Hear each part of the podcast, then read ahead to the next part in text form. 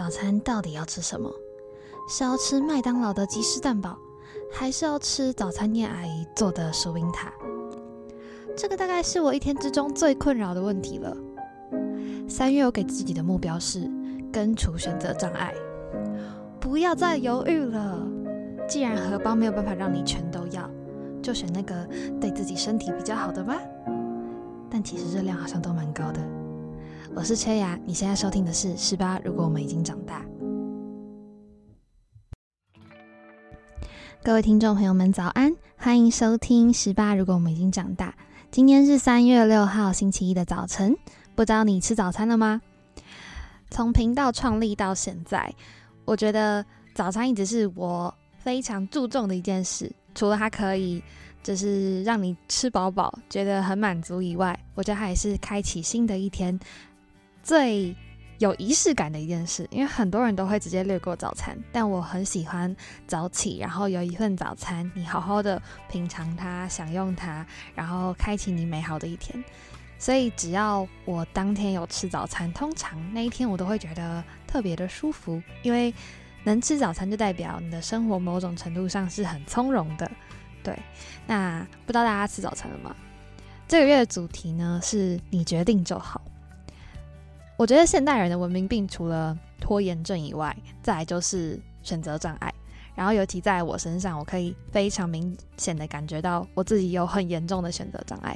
然后这种选择障碍不是在自己一个人身上才会发生，是不管你跟朋友或者是你跟家人要去。做什么事情，你都会有很严重的选择障碍。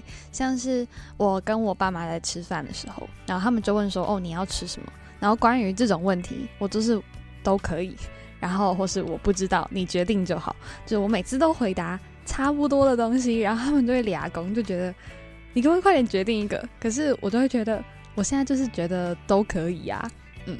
然后这是一个小很小的问题，但是我觉得放大到嗯。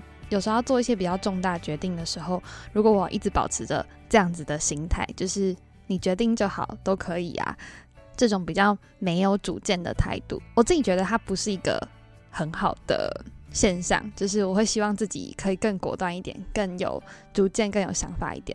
所以我就开始觉得，哦，我这个月要来落实减少。使用梯子啊，使用转盘的次数，但这件事情其实不是从这个月开始，是我二零二三年就已经先许下了这样子的一个目标，也是因为这样子，所以我才想要做这个月做这个主题。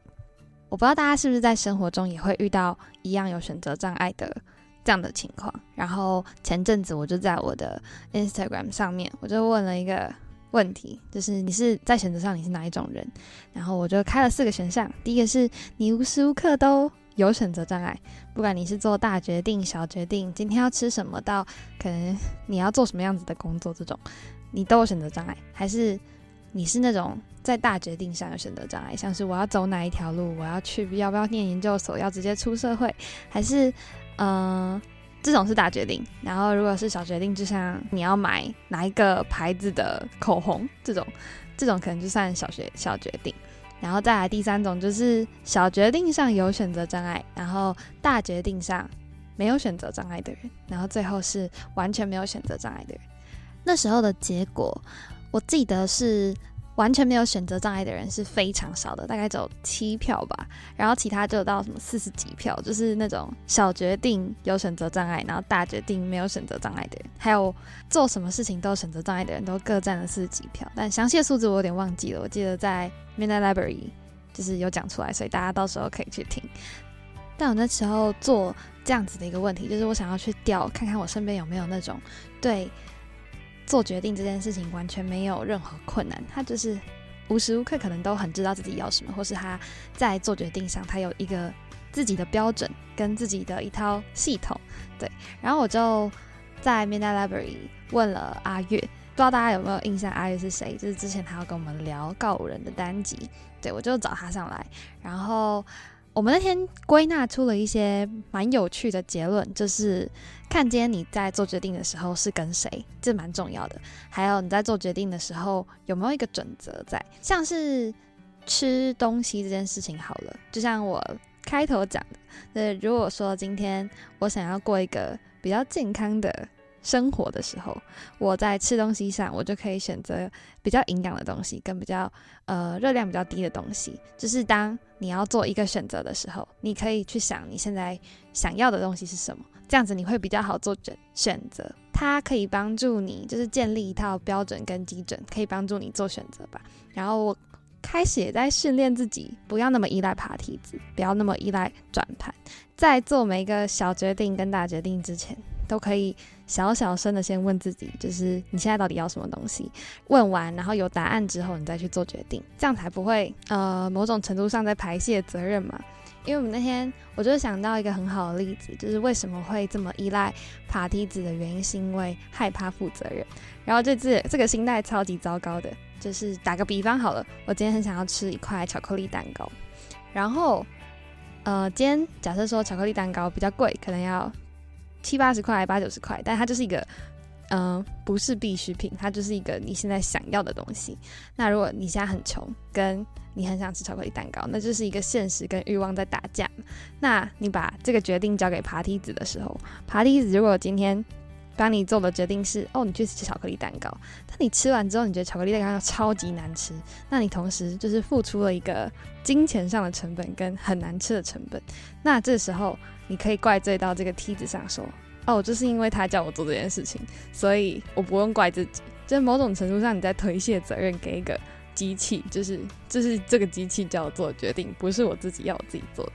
这件事情很小，然后听起来很可笑，但是你把这个例子放大到很多事情上，就是发现这个心态其实蛮糟糕，就是你没有办法为你自己的决定负责任。所以，嗯，开始在训练自己减少使用这个东西的次数吧。虽然它可以。很有效率的帮你解决一些生活上你不需要浪费的时间，但也影响了我很多在做大决定的时候，呃，很没有立场，很容易犹犹豫不决。我相信某种程度上，准则的建立是可以从小决定开始的，就是它可以慢慢的影响到大决定。然后我在网络上有看到一个蛮有趣的。呃，论述他说小决定依靠大脑，然后大决定依靠内心跟直觉。但我自己蛮认同这句话的，就是呃，你在小决定的时候，有点像其实你训练你的大脑嘛，然后你大脑可能会建立一个你自己的呃价值观系统。那你在大决定的时候，你会嗯，我觉得犹豫越久，你利弊分析的越多，你会更不知道你要做出什么选择。但可能你内心会有一个最想要的。然后我下个礼拜跟 Tina 就是聊时光胶囊的时候，其实我们就有聊到，我们在做大决定的时候，通常都会是 follow 自己内心最想要的那一个决定。你很想要什么，你就去做。因为有时候你反而走另外一条路之后，你可能会去懊悔，你可能会去想，哎，当初为什么没有做这个做那个？就是利弊分析越多，在大决定上，好像会越容易胡思乱想。对然后，所以我们那时候也觉得，在做大决定的时候，可以更依靠自己的内心跟直觉。那小决定，我觉得就是从呃平常建立呃一套自己的价值观，跟建立一套自己的基准吧。嗯，然后包括你要今天要吃什么，然后怎么煮怎么吃，然后睡觉怎么睡，几点睡，这种就是它是一个很微小的决定，但它可以让你更立体，就是让你在各方各面都可以更。有系统嘛？更在决定上不会犹豫不决，嗯，会想要做一个选择障碍的主题。还有一个很大原因是我非常欣赏，就是那种做决定上很坦率的人。因为之前可能跟一些朋友出去玩啊，然后我觉得出去玩这件事情蛮有趣的，因为我们出去玩要走哪一条路线，坐哪一个交通工具，然后住哪里，这种它其实都是需要蛮快速的决定的。不然你们就会浪费很多时间嘛。因为假设旅程它就只有三天的时间，那中间你们会要一起做很多很多决定。如果你今天不是自己出去玩的话，我之前跟一个朋友出去玩的时候，我发现他可以做很快的决定，但某某种程度上也是因为我们应该算蛮合拍的旅伴嘛，就是跟他出去玩，他做的决定我都蛮喜欢的。所以当他可以在一趟旅程中快速的做很多很多决定，然后我们可以在三天的时间里面得到最大的享乐。的那个瞬间，我就会觉得我蛮欣赏这个人，他可以不会花太多时间在犹豫不决上，因为我觉得犹豫不决有时候你光要吃什么，然后找那种呃 Google Map，然后找超久，一定要找五颗星、四颗星这种，就是有时候对我来说是蛮浪费时间。我就会觉得，我们再把时间放在手机上。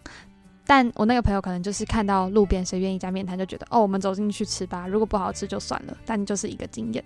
对，就是他可以在很短时间内决定他要做什么事情，然后如果这个结果不如他的预期，他会嗯转个念去思考这件事。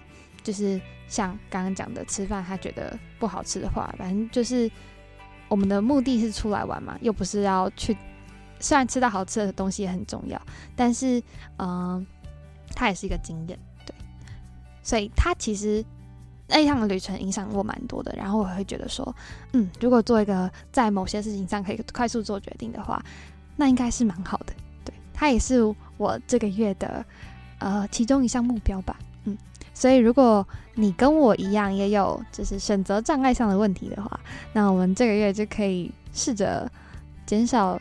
爬梯子跟转转盘的次数，我自己还是删不掉了那个那个 app，但我我相信就是要把这个坏习惯改掉，是要从删 app 开始。但我觉得有时候我还是蛮需要它的，但我会减少使用。